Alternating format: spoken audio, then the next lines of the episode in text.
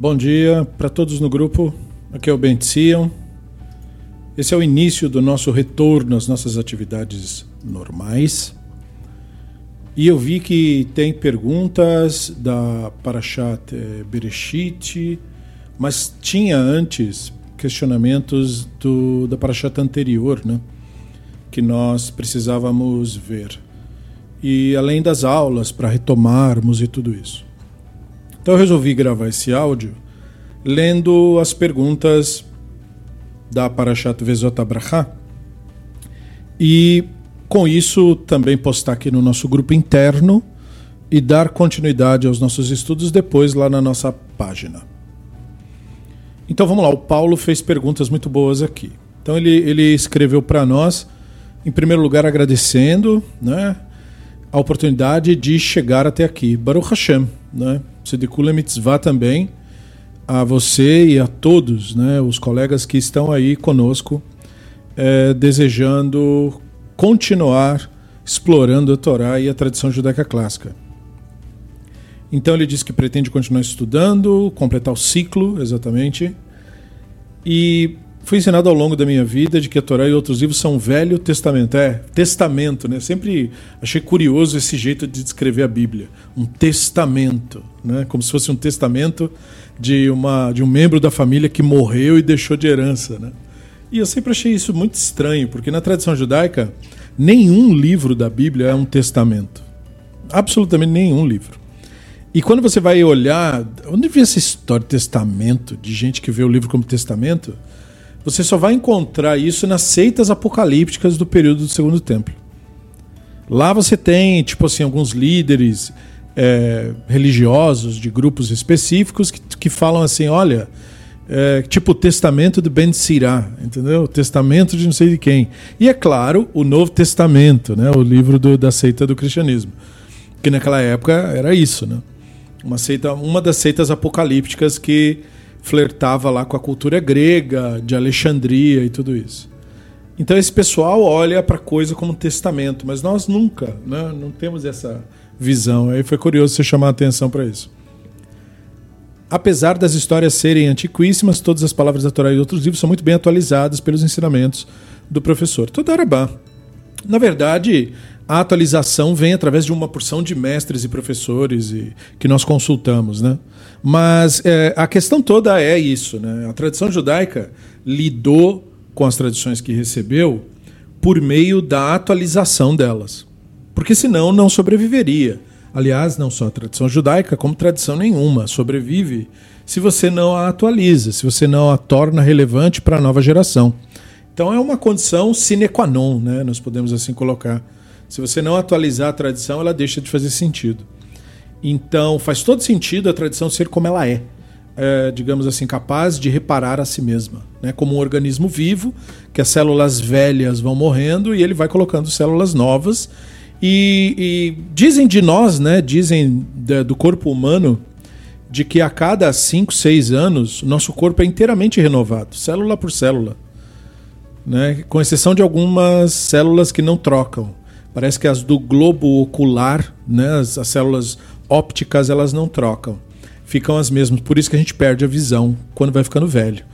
Mas a maior parte do nosso corpo substitui 100% tudo, pele, tudo isso. A pele que você tem agora não é. E, a gente sabe que não é, né? A pele que a gente tinha quando era criança. Não é que a, pele de criança envelheceu. Não. Aquela, aquelas células tiveram todo o ciclo, morreram, vieram outras, morreram, vieram outras. Então essas células que nós temos agora não tem nada que ver com aquelas células iniciais. Né? Isso é muito curioso. Porque se nós somos nossos corpos, então, nós somos outros corpos agora. Nós não somos mais os corpos que iniciaram essa jornada. Somos outros. Muito curioso. Isso que ocorre externamente também ocorre internamente. E internamente a gente chama isso de maturidade. Depois ele diz, saindo um pouco da cultura judaica indo para a cultura japonesa, que tive acesso por ter estudado o idioma. Que legal isso. Eu tenho uma fascinação com a escrita japonesa. A nossa sensei, sempre nos encorajava no, nos estudos dizendo essa expressão japonesa, gambate. Eu não sei se é assim que pronuncia, porque cada idioma tem tônicas próprias, né? Em hebraico, por exemplo, é sempre, a maioria das palavras, salvo algumas exceções, a tônica é no final da palavra. Né? Então, por exemplo, é, no que você escreveu ali, Parashat Vezota Bracha. Então veja, a gente não fala Bracha, né? A gente nem Beracha, a gente fala Bracha. A ênfase no final da palavra. Mesma coisa para Shat, Bracha. Né? Então, a maioria das palavras que são de três sílabas ou mais, a tônica vai estar no final em hebraico. Outros idiomas, o tônico vai estar no começo ou no meio, ou enfim, ou varia. Então é por isso que eu, eu mesmo vendo escrito gambate, eu não sei se é gambate ou gambate ou gambate, isso eu não sei. Mas é legal, eu acho muito legal. Que significa seja firme e força, né? não desista, vamos em frente. Legal. É, a mesma coisa se diz quando se conclui é, a leitura da Torá anual. Se diz Hazak, Hazak, Venit Hazek. Né? Sejamos fortes, sejamos fortes e sejamos fortalecidos. Hazak, Hazak, força, força. Venit Hazek. E vamos nos fortalecer. Então, olha aí que semelhança, né? Eu, eu, isso me faz lembrar uma falácia histórica, um erro, mas é, foi propagado por uma figura interessante da comunidade judaica que existiu, foi o Rabino Sobel, e na época ele é, é, é, por isso que misticismo macula tudo, né? Eu tenho uma frase que eu gosto do Christopher Hitchens, é um jornalista que faleceu há alguns anos e ele tem um livro muito bom que chama God is not great, né? Deus não é grande, como a religião envenena tudo, né? É uma forte crítica que ele faz à religião, muito boa e muito bem-vinda. E ele falava isso, né? Que a religião envenena tudo. Eu mudaria só um pouquinho e diria: a mistificação envenena tudo. Porque nesse caso que eu lembrei, a mistificação envenenou a história. E eu me lembrei porque o, o Sobel queria dizer que haviam nações do mundo que poderiam ser identificadas por alguns elementos culturais com as tribos perdidas de Israel. E eu lembro que muita gente gostou disso aí que ele falou. Embora isso seja uma balela completa e sem tamanho a, as tribos é, que foram exiladas, os israelitas originais, foram para a Assíria. Eles não foram espalhados pelo mundo como se convencionou imaginar. Não tem nada que ver. Isso é uma visão completamente romântica e muito provavelmente as tribos que foram exiladas se tornaram assírios mesmo e depois foram absorvidos pelos babilônicos. Então, ou seja, há um alto grau de, se a gente preferir, parentesco entre iranianos, iraquianos e os antigos israelitas. Muito mais do que talvez pessoas hoje em dia desejariam admitir. E, e esses são os fatos históricos. Então, ele dizia isso para dizer que a cultura japonesa tem elementos que seriam similares ao hebraico, tipo cultura de tomar banho, ritual, que nem o mikve, ou tem uma seita japonesa lá que o cara coloca um, um aparato, uma uma fita no braço e na cabeça parecendo um tefilim, tipo, esse tipo de coisa, entendeu? Que são coisas superficiais, não significam quase nada, mas se usava isso como falasse. Como a elite paulistana é meia roda, né? São um pessoal intelectualmente muito fraco, uh, eles adoraram esse tipo de bobagem, né? Para dizer que os japoneses teriam uma relação com uma tribo perdida e cogitar até a tribo de Dan Aí você, entendeu? Porque a palavra dan quer dizer alguma coisa. Aí você fala, ah, não, pelo amor de Deus. E um cara estudado, né? Um rabino que é, não era assim um semi-analfabeto, como são a maioria dos ortodoxos. Ele era alguém que tinha um estudo. Mas a mistificação, né? A mistificação profana tudo. não, os japoneses não são tribo israelita perdida, nada disso. Nem os mormons são também, eles também acham que são tribo perdida. Enfim, é um papo furadaço que não faz nenhum sentido, não tem nenhuma evidência histórica e que eu me lembrei, porque existem semelhanças. Mas essas semelhanças, aí é que vem o pulo do gato, são presentes em quase todas as culturas do mundo. Não só na cultura japonesa, mas na cultura chinesa. Existem fortes semelhanças com é, reflexões que os rabinos faziam no passado. Por quê? Porque todos nós somos seres humanos. Os japoneses não são as pessoas vindo de outro planeta, eles são, não é? Eles são é, da mesma herança genética que todos nós. Então a nossa cabeça funciona mais ou menos igual, não é? Quem mostrava isso com muita beleza era o, o Campbell, né? Que, que fez aquele livro maravilhoso, O Herói das Mil Faces, quando ele, ele traz é, mitos e histórias do mundo inteiro e mostra que todos eles contam uma história comum. Né? Essa história da humanidade, essa inspiração da humanidade é comum a todos nós. Não é de uma cultura ou de outra cultura. E como que culturas que não, nunca se viram, nunca se falaram, produziram a mesma história? Porque nós somos seres humanos e nos impressionamos com as mesmas coisas. Ora, essa. É por isso. É muito simples, quer dizer, não tem nenhum segredo milenar, né, esotérico, nada disso. É só uma questão de que os japoneses são humanos, os chineses são humanos, nós somos humanos e a gente acaba pensando coisas que vão mais ou menos culminar na mesma ideia geral. E isso é muito natural na nossa espécie. Né? Então, muito legal. Aí ele começa então, ó, tudo isso foi só as considerações iniciais, né? né? Então vamos às perguntas. No verso 1 desta paraxá é dito que Moshe é homem de Elohim. A tradução homem para o termo ish é adequada aqui? Sim. O que quer, o que ser homem de Elohim representa nesse início? Profeta. Homem, é, Isha Elohim é um eufemismo para o que mais tarde ia ser chamado de Roé, o vidente, o que vê, e depois Navi, o que interpreta, o que entende, o que palestra, uh, que é profeta. Né? Então, uh, Isha Elohim quer dizer profeta. Entendeu? É, é, é, é, um termo arcaico, um termo dos antigos israelitas, que agora, é, como a Torá é produto dos Yehudaítas, é, é cooptado pelos Yehudaítas. Né? Então, mas é o Isha Elohim, é o homem com quem o Elohim tem contato.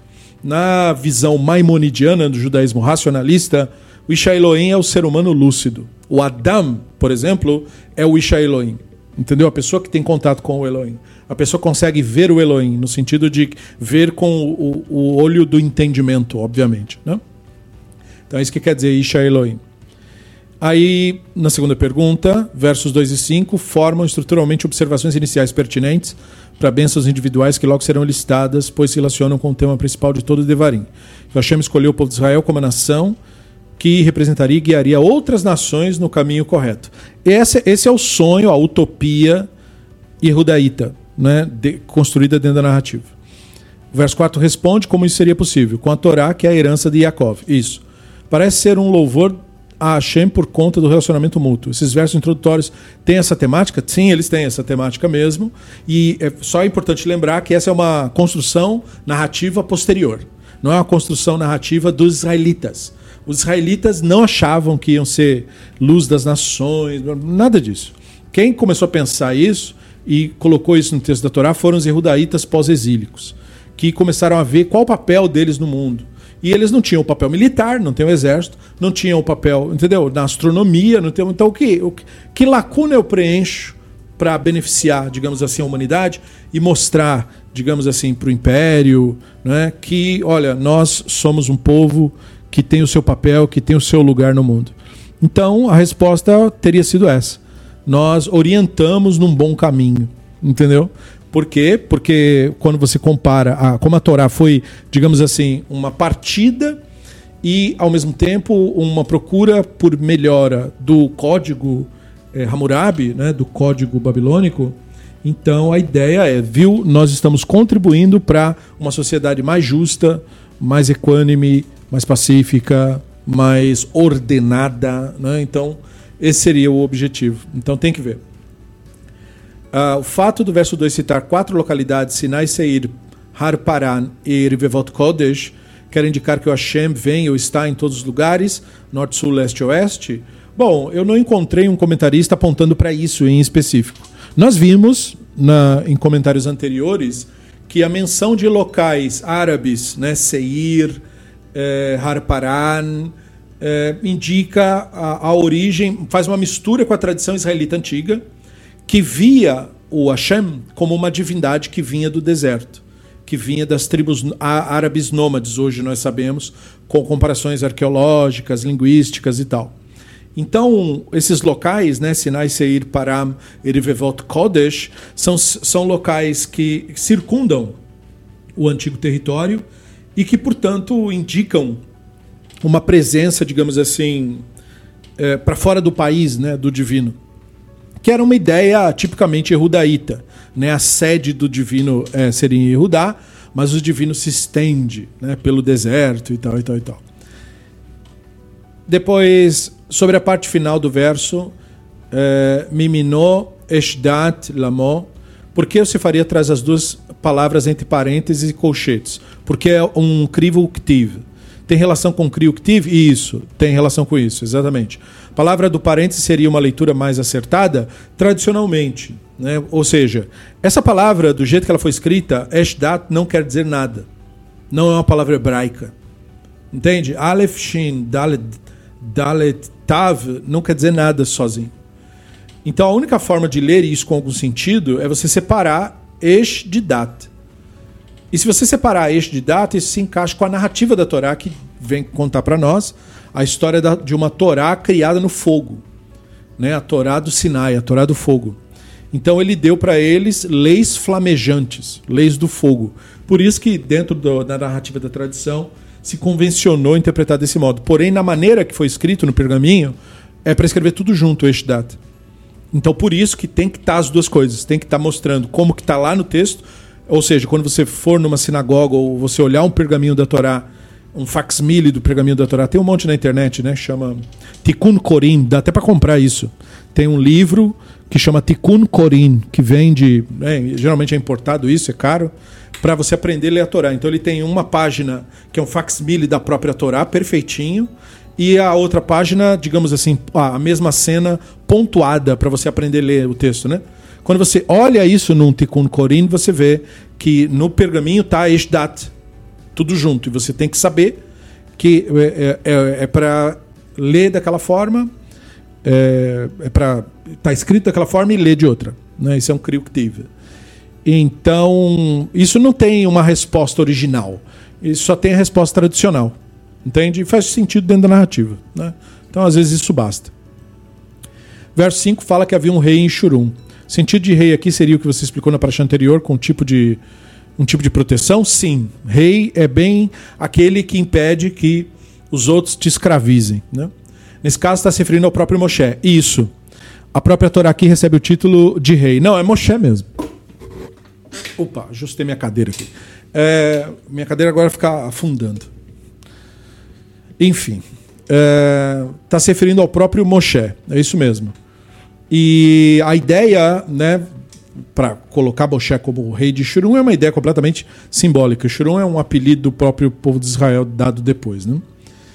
Então, é nesse sentido. Da... Depois os rabinos vão discutir que, por que, que o Moshe tinha esse status de rei, né? ele era como se fosse um rei simbólico. E depois eles vão discutir isso, porque isso tem implicações muito sérias. Né? Se você falar que um profeta é como um rei, e daí o rei, de fato. Então fica muito esquisito isso daí. Por quê? Porque para os antigos israelitas, a maior autoridade do povo era o profeta. Para os antigos israelitas. Para os erudaítas, não. A maior autoridade do povo era o rei ao lado do sacerdote. E é claro que entre eles dois havia disputa de poder. Então havia fase em que o sacerdote queria ter mais poder que o rei e fase em que o rei queria ter mais poder que o sacerdote. No final das contas, a gente sabe quem é que decide isso. Quem tiver o exército. Né? O caso do Saul lá matando os sacerdotes porque ele achou que estava apoiando o Davi. Entendeu? Então isso é quem manda. Quem tem exército é que manda. Mas isso é resquício de tradições que se conflitavam no passado. Depois, as bênçãos de cada tribo têm alguma relação com o tipo de herança que cada um recebeu pelas bênçãos dadas por Jacob a cada um de seus filhos? Tem a ver com a narrativa, porque como é um poema, esse poema foi escrito com base nas histórias transmitidas. Ou essas bênçãos estariam relacionadas com posições geográficas a serem conquistadas por cada tribo? Não, porque não houve conquista. A conquista concretamente não aconteceu. Os israelitas eram de lá. Né? Esses erudaítas que retornaram do exílio ocuparam o território dos antigos israelitas e, e eles eram de lá, eles não conquistaram. Né? Literalmente. Conquista, a gente pode trocar a palavra conquista pela palavra ocupação. Eles ocuparam o local, não conquistaram o local. Portanto, não podia ter que ver com conquista. Então, na verdade, tem que ver com o poema. O poema foi construído, digamos assim, como uma versão romanceada das histórias dos patriarcas, e aí foi escolhido termos dentro do poema para elogiar, para enaltecer o posicionamento de cada uma da, dos membros dos grupos. Né? Por quê? Porque a, o projeto Yehudaíta era fazer com que a população israelita se tornasse uma população só, coesa, né? um grupo coeso. Depois, notei que faltou a tribo de Shimon. Isso foi um erro de trans, transcrição ou faltou por algum motivo? Não, não foi um erro. Isso é uma evidência de pesquisas acadêmicas atuais que mostram que as 12 tribos é uma criação posterior Yehudaíta. Então, essa resposta encaixa um pouquinho na anterior. Os Yehudaítas tinham um projeto, criar uma narrativa que contasse a história dos israelitas como a história de um só povo. Só que a realidade é que os israelitas e os Yehudaítas tinham pouca coisa em comum. Eles não eram o mesmo povo, eles podiam ter um culto similar, mas não idêntico. Tanto que o, o culto Yehudaíta é, suplantou o culto israelita. O culto israelita, vamos começar, era um culto politeísta. E o culto Yehudaíta, um culto monolátrico. Né? Ou seja, eles até consideravam outros Elohim como se fossem coisas que tivessem em algum lugar, porque vamos lembrar para eles Elohim são as forças da natureza, né? Para os israelitas antigos, as forças da natureza. Para os Yehudaítas, pela influência da Babilônia, as constelações são os Elohim. Né?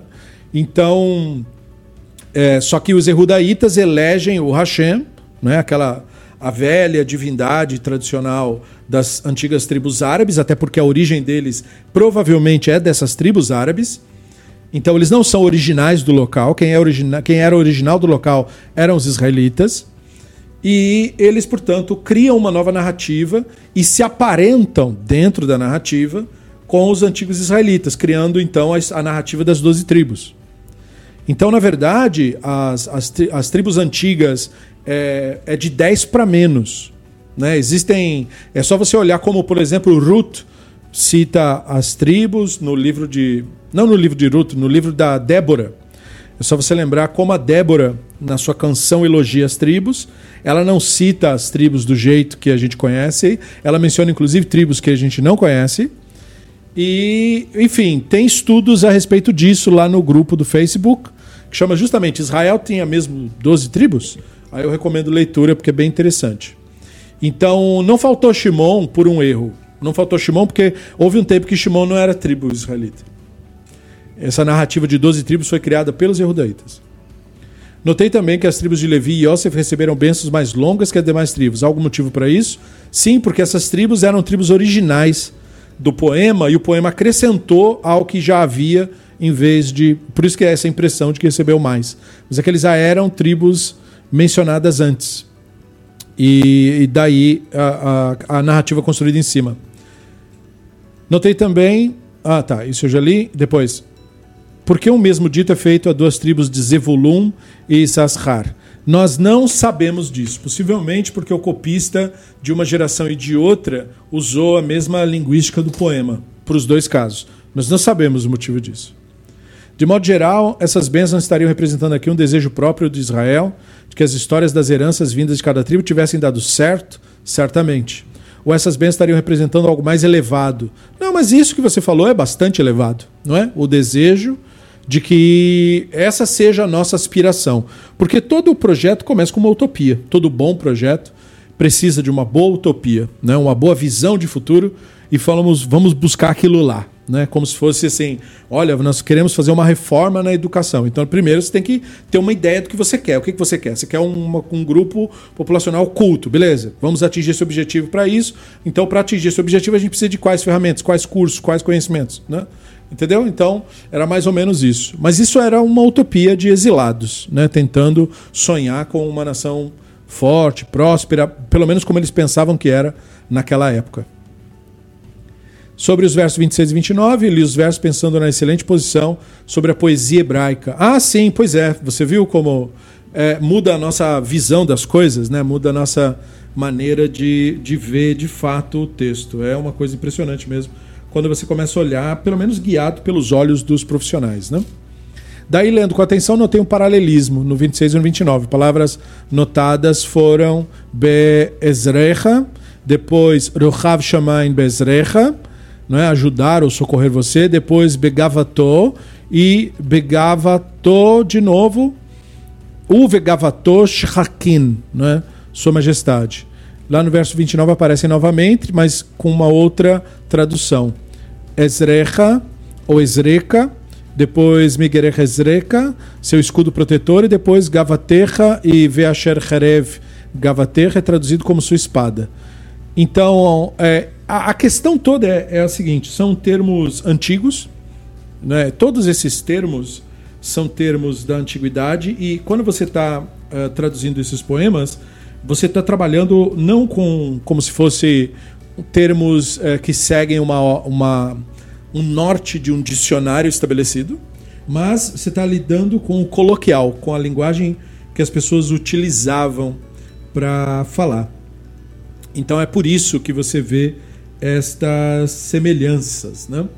Então a ideia, é, por exemplo, você olha o 26 e o 29, então quando fala Ishurun não há ninguém semelhante ao Elohim, cavalga pelos céus, porque o Elohim nesse caso aqui é a nuvem, o vento, né?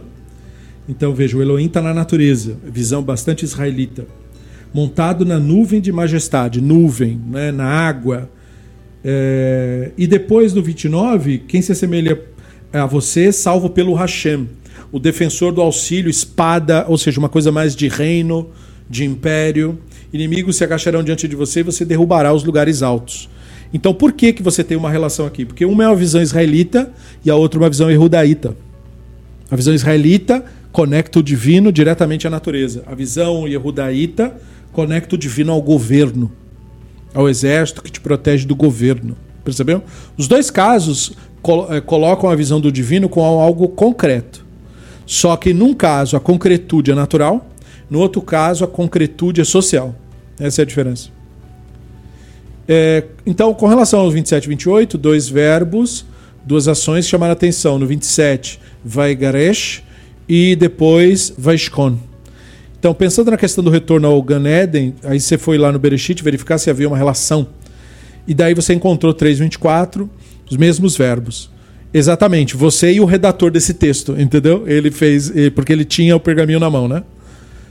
É, no Sefer Devarim, os inimigos é que são expulsos. Segundo termo, é, dos Kruvim, né? Vaishkon, exatamente, do Kruv, de Karov, né? De chegar perto em hebraico é, o que é próximo. E os Kruvim é isso mesmo, os que são próximos.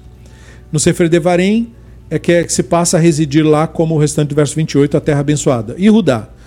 Faz sentido essa conexão? Claro que faz. Exatamente isso. A Torá termina como se fosse um retorno para o Éden. Né? E o retorno para o Éden, portanto, é através da Torá. A Torá é a porta de voltar para o Éden. É isso mesmo. Daí você cita o trechinho: terra desolada, depois de ficar devastada à vista de todos os transeúntes, será novamente cultivada. Os homens dirão aquela terra outrora desolada tornou-se o Ganeden. Exatamente isso. Ou seja, o Ganeden, perceba, é Irudá.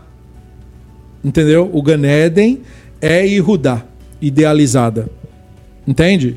Os céus que o Hashem faz são os céus do templo. A terra que o Hashem faz é a terra de Irudá. O poema do Bereshit é sobre a reconstrução de Irudá depois pelos exilados.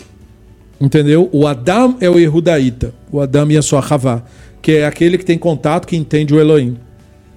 Percebeu? Então você lendo, fazendo essa conexão, você percebe do que se trata. Ou seja, o texto inicial do Bereshit não é cosmológico. No sentido, ah, é aqui fala da criação do universo. Não existe universo na mentalidade dessas pessoas. Eles nunca ouviram falar de universo nenhum. Existe o planeta e, e para nós e para eles existe a Terra, a Aretz, que no caso é a Terra de Rudá. Eles não têm noção de planeta, eles não sabem o que é planeta, eles não sabem o que é constelações, eles não sabem o que é estrela. Para eles, tudo isso é Elohim. Entendeu? Então, a criação da Terra é a criação de Rudá. E os céus são o templo. E eles são expulsos do Éden, ou seja, são exilados.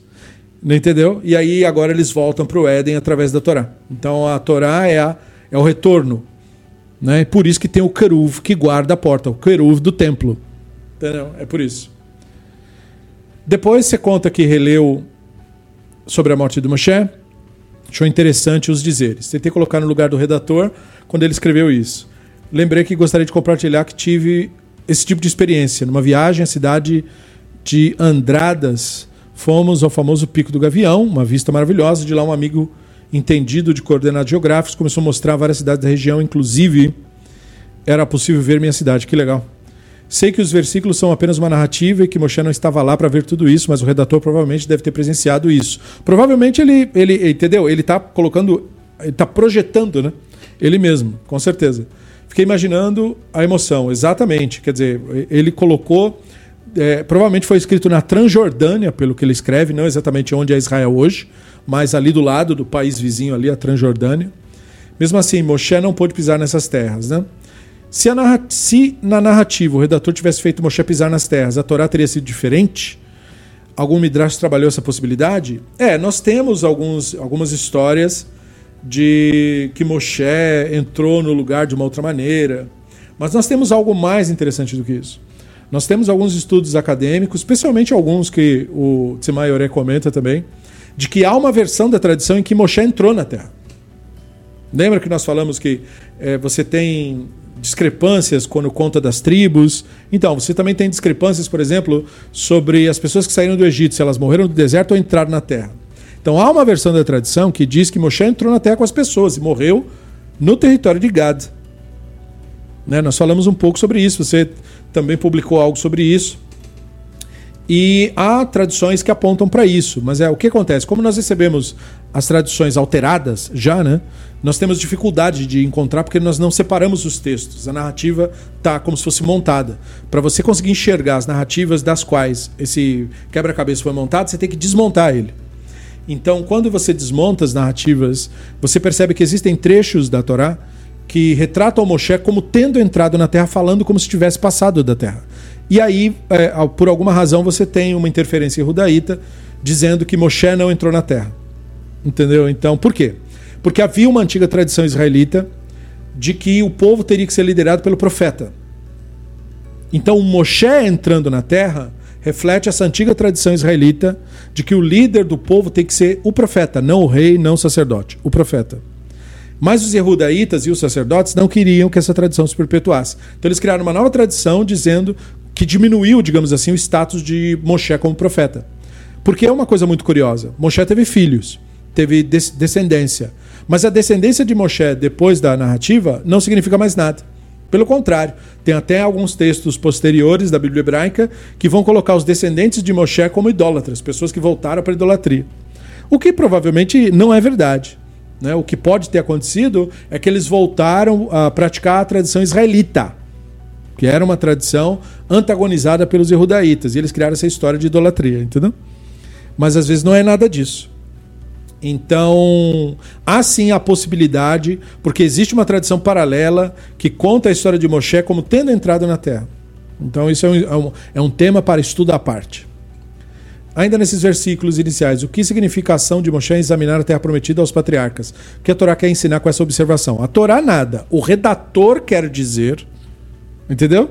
A Torá nada. O redator está falando, porque a, a história da conquista foi criada pelos Yehudaítas. Nunca houve conquista, de fato. Houve ocupação. Então, o Yehudaíta, né, o sacerdote que fez essa narrativa, ele estava querendo fazer uma conexão com a outra narrativa que ele criou, de que os patriarcas eram parentes, lembrando, né? O patriarca Yaakov era o patriarca dos israelitas. Por isso que ele é o patriarca chamado Israel. E é daí que vem o nome do povo. O patriarca Abraham era o patriarca dos Erudaítas. Então, os redatores sacerdotais, Erudaítas, eles criaram uma conexão, dizendo que o Abraão era o pai né, do Yitzhak e do Yaakov. Percebeu? E o avô do Yaakov. Só que isso é artificialmente criado. Né, na verdade, esses patriarcas não eram relacionados. Percebeu? E, e aí o que acaba acontecendo? Quando ele cria isso, então ele precisa conectar todo em todos os pontos da narrativa. Então ele coloca a entrada na Terra como um cumprimento da promessa feita aos patriarcas. Entende por quê? Porque na narrativa que ele criou foi uma promessa feita para Abraham, depois para Isaac, depois para Jacob. Entende? Só que não faz muito sentido. Porque, por exemplo, o Abraham veio de fora, tudo bem. Mas o Isaac nasceu ali naquele território. Então não faz sentido. Entendeu? Ele já era de lá, segundo a narrativa. E não precisa nem dizer o Yakov, que sempre foi de lá mesmo. Entendeu? Mas tudo bem, ele conectou para poder pegar as histórias lendárias e colocar isso com a entrada da população.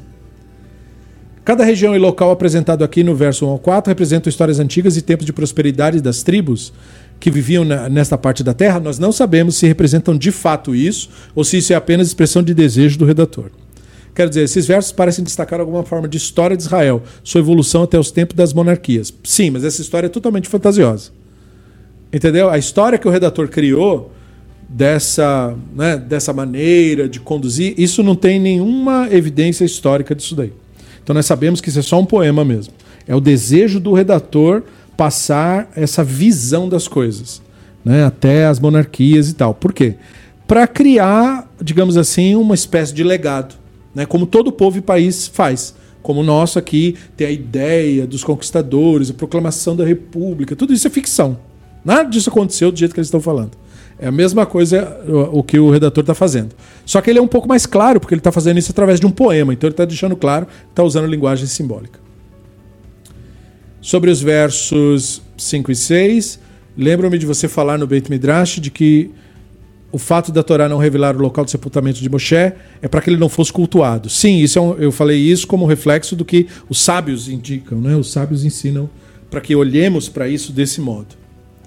Imagino que haja muitos comentários místicos sobre isso, sim. Mas minha pergunta é: qual lição racional podemos tirar desses versos, além da questão de não culto a Moshe? É possível que a tradição tenha visto algum tipo de conduta ética moral que todos nós passamos do início ao fim de nossas vidas? Tem muita lição ética nisso, sim. Pensei aqui naquela questão anterior sobre Devarim e o retorno do Éden, lá quando Adão e Havá comem o fruto proibido, nudez é percebida por eles como o próprio Hashem os veste. Aqui, pelo que entendi na narrativa, os versículos, o próprio Hashem enterra Moshe. Sim. A moral e a ética aqui seriam os atos de bondade que devemos ter, seja no começo, seja no fim. É, veja bem, atos nobres que só seres humanos faz são considerados atos do Hashem.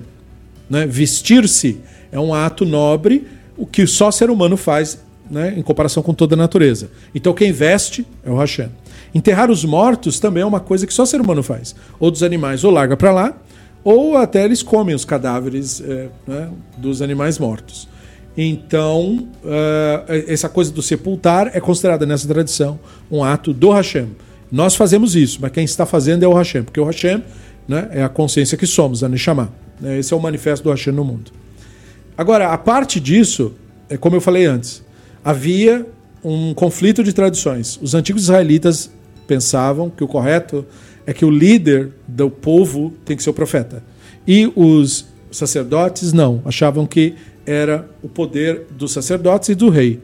Então, segundo esse problema, era preciso que Moshe ficasse, que a história de Moshe fosse apagada, não fosse tão enfatizada, entendeu? O local de sepultura ia virar local de peregrinação porque era o culto israelita antigo. Então, tirar isso da narrativa era uma medida política para superar a velha narrativa israelita. Outro detalhe do verso 5, após a narrativa dizer que Moshe morreu, ele é chamado servo de Hashem, Oved Hashem, isso, escravo do Hashem, né? Que é, veja, escravo do Hashem. Portanto, uma narrativa totalmente iehudaíta, porque os israelitas não se viam como escravos do Elohim. Né? Perceba aí né? a diferença. Mas lá no começo da Parashá ele foi chamado Isha Elohim. Há alguma relação nesses termos? Sim, as duas visões, a visão Yehudá e a visão israelita. O israelita não via o Hashem como senhor de escravos. Por que, que os, os Yehudaítas viam? Porque os Yehudaítas estavam escrevendo sob a pressão do Império Babilônico. E se o escravizado, como eles eram para os babilônicos, começasse a achar que ser escravo não é boa coisa, isso poderia ser visto como suspeita de rebelião e poderia gerar o mesmo, a mesma violência e brutalidade que gerou na destruição do templo né, quando eles foram exilados. Então eles não podiam deixar transparecer em texto nenhum a ideia de que ser escravo era uma coisa ruim.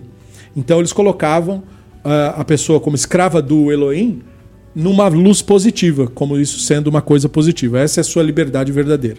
Entendeu? É, é mais um conflito de, ideolo de ideologias Yehudaíta e israelita. Lendo o verso 7, que fala da idade avançada de Moshe, seus olhos não estavam ofuscados, seu vigor era inabalável. Lembrei de histórias da minha, que a minha esposa me conta do serviço dela, ela trabalha na emergência né, do hospital, a história de pessoas com quase 100 anos de idade que praticamente fazem tudo sozinhas, no caso, indo ao hospital sozinhas, realizar exames, outros afazeres. Achei muito interessante a Torá trazer esse tipo de informação, pois demonstra para nós que a vida vale a pena. De fato. Sobre o verso 10, chegando até aqui, percebi que a maior parte de toda a Torá é centrada no personagem Moshe. Acho que esses versos finais demonstram de forma clara. No início se fala de Moshe como Sheloim, não como um homem no sentido do macho da espécie humana, mas como aquele que foi o mensageiro de Elohim. Exato, um símbolo, né?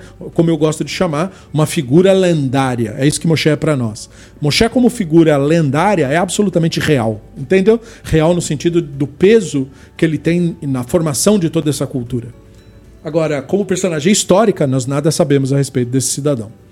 É por esse motivo que o verso 10 declara que nunca mais surgiu outro profeta semelhante a ele, e não só isso. Esse verso declara isso para avisar para toda a comunidade que aquela velha ideia dos israelitas de que quem tem que liderar o povo é um profeta não vale mais. Entendeu? É para isso que essa frase serve. É para dizer agora a banda toca outra música, pessoal. Aquela outra música lá que dizia que o profeta lidera tudo, não, essa música não vale mais. Agora nós temos uma Torá. É a Torá que manda, não é o profeta. Entendeu? Essa era a ideia. Então nunca houve um profeta como ele. Como assim? Um profeta que fosse é, um profeta que fosse juiz e legislador também. Entendeu? É, é nesse sentido que não tem profeta como Moshe. Profeta que seja juiz e legislador porque os profetas em geral não podem legislar. E é, esse verso indica isso. Não houve profeta como ele.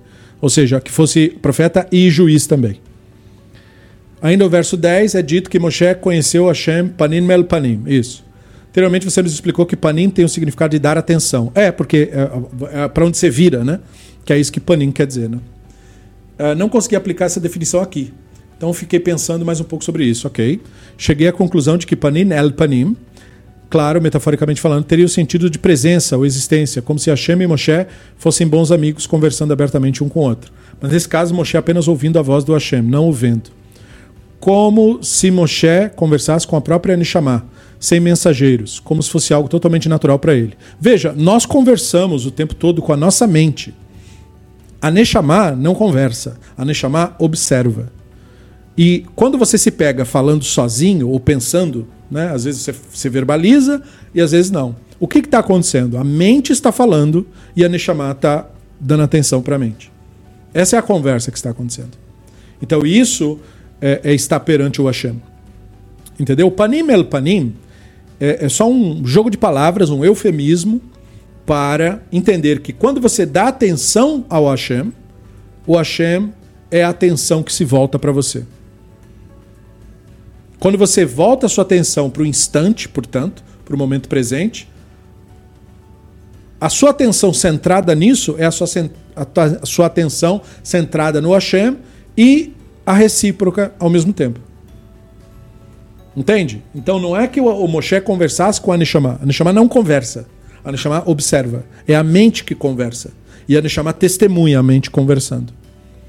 Percebe? E a, a grande sacada é você saber quando a mente estiver conversando, porque ela faz isso o tempo todo, que você é o que observa isso acontecendo e não a mente conversando. Você não é a mente conversando. Você é quem está vendo ela conversar. E isso é descobrir sobre si mesmo, essencialmente falando. Depois você continua na mesma frase dizendo: Não sei se consegui me entender, rascunhei a questão várias vezes, mantive dessa forma. Se não falei creu com Léo, por favor, desconsidere o comentário. Não, na verdade, é, o tema é complexo, né? O tema, por si só, é um tema complexo. Toda a elaboração sobre ele é bem-vinda. E esse tema, especificamente, do papel da Neshama, esse é o tema mais elevado que tem. Mas ele nunca é entendido. É, eu acho que é importante nós enfatizarmos isso. Esse tipo de coisa, divino, Hashem, a isso não é entendido intelectualmente. Você só entende isso se você experimentar isso. Enquanto eu estou falando e você está escutando, não, a gente não está ainda na mesma vibe. Você precisa exercitar o que é indicado, que no caso seria silenciar. Silenciar, o que eu quero dizer, não é calar a boca. Silenciar pode envolver calar a boca, mas não quer dizer isso. Silenciar quer dizer voltar a sua atenção para o instante, para o agora. Isso quer dizer silenciar. O motivo disso ser silenciar é porque quando você faz isso, o fluxo de pensamentos diminui. Quanto mais intenso for a sua atenção no instante, mais o fluxo de, pensamento diminui até que ele pode ser percebido como ausente, ainda que por um momento. E quando você consegue isso, você consegue uma clara distinção do que, que você é e do que, que o pensamento é. Esta experiência de saber fazer essa distinção de fato, isso é entender isso, é entender a coisa. Então, enquanto isso não for feito, você não entende isso. Não importa quantos textos estejam escritos, não importa. É só experimentando que você sabe o que, que é. Então tudo bem, entendeu? Toda elaboração é bem-vinda, porque ela não é a coisa. Né? Nem a resposta que eu dei é a coisa. Ela só aponta para a coisa. Quando você experimenta a coisa, aí é uma outra, é outro nível, entendeu? A gente só consegue elaborar em torno disso. Depois, por que os versos 11 e 12 indicam que a grandeza de Moshe estaria nos sinais e maravilhas que ele fez? Porque não foi ele que fez na narrativa é o divino agindo. Então a grandeza de Moshe está no fato de que as coisas ocorreram com ele. Entendeu? Ele percebeu o divino em torno de si. É mais ou menos isso. O que esses sinais e maravilhas têm de diferente de outros narrados na Bíblia hebraica? O fato de que, em primeiro lugar, eles estão vinculados a toda a população. Geralmente, cenas espetaculares da Bíblia hebraica são de contextos muito limitados. As, as, do caso de Moshe, é, tem o povo como testemunha. Né? Por exemplo, a narrativa do Sinai não é como uma batalha que quem participou da batalha percebeu. A narrativa do Sinai, toda a população está envolvida na história. É por isso que envolve povo e não indivíduo. Depois, seria o fato dele ter feito essas coisas na presença de todos? Ah, você tinha entendido. Exatamente, ao contrário dos outros profetas que fizeram na presença de alguns indivíduos, perfeitamente. É isso. Você entendeu? É exatamente isso. É isso que torna Moshe diferente. Público de Moshe era toda a população. Não, todo Israel testemunhou, entendeu? É mais ou menos isso. É, notei também que quando Moshe realizava os sinais, ele simplesmente os fazia, enquanto outros profetas precisam fazer algum tipo de pedido. Exatamente, ele os fazia no sentido de dizer: não era ele, né? Entende? É, ele é passado como se ele fosse ele mesmo também o um manifesto do divino. Entendeu? Não tem ele, ele é apagado enquanto personalidade. Seria uma forma de pensar sobre isso? Com certeza. Muito boa. Você entendeu, no fundo você entendeu. Por fim, qual é o propósito da Torá? Terminar enfatizando a grandeza dos maravilhas de Moshe. Seria uma forma de selar o Sefer, mostrando que ele não pode ser mais alterado? Não, isso foi decidido depois. Nessa época que esse texto estava pronto, ele ainda podia ser alterado, contanto que a pessoa tivesse conhecimento para alterar, que são os escribas. Né? No sentido de que tudo aconteceu com o povo desde o surgimento de Moshe até as portas do Yarden, foi ditado a Moshe pelo próprio Hashem, Panim el Panim. É, o propósito da Torá no final é selar dizendo isso é uma mensagem do Elohim. Esta é a mensagem do Elohim. Entendeu? Então, é, é, quando você cumpre a sua missão, você morre. Entende? Você cumpre a sua missão, você morre. Então nós estamos aqui nesse mundo como se fosse para fazer o nosso papel e morrer. Então isso não é um drama. Se ocorreu com o maior de todos os profetas, vai ocorrer conosco também. É isso que sela. Entende? É mais ou menos para que a pessoa tivesse uma visão da vida com o olhar na morte. A morte faz parte da vida. Ela não é uma tragédia. Isso é parte do processo todo. Entendeu? Esse é o nosso papel. Então tá. Então foram excelentes reflexões, excelentes perguntas que eu precisava fazer, né, para antes a gente passar para a próxima, para o nosso reinício. Hazak, Hazak, Venit Hazek, como eu disse, é o que nós costumamos dizer. Seja forte, seja forte, sejamos fortalecidos. E vamos dar continuidade aos nossos estudos por aqui. Muito obrigado, Paulo. Muito obrigado aos colegas pela atenção. E Leitraota. Até a próxima.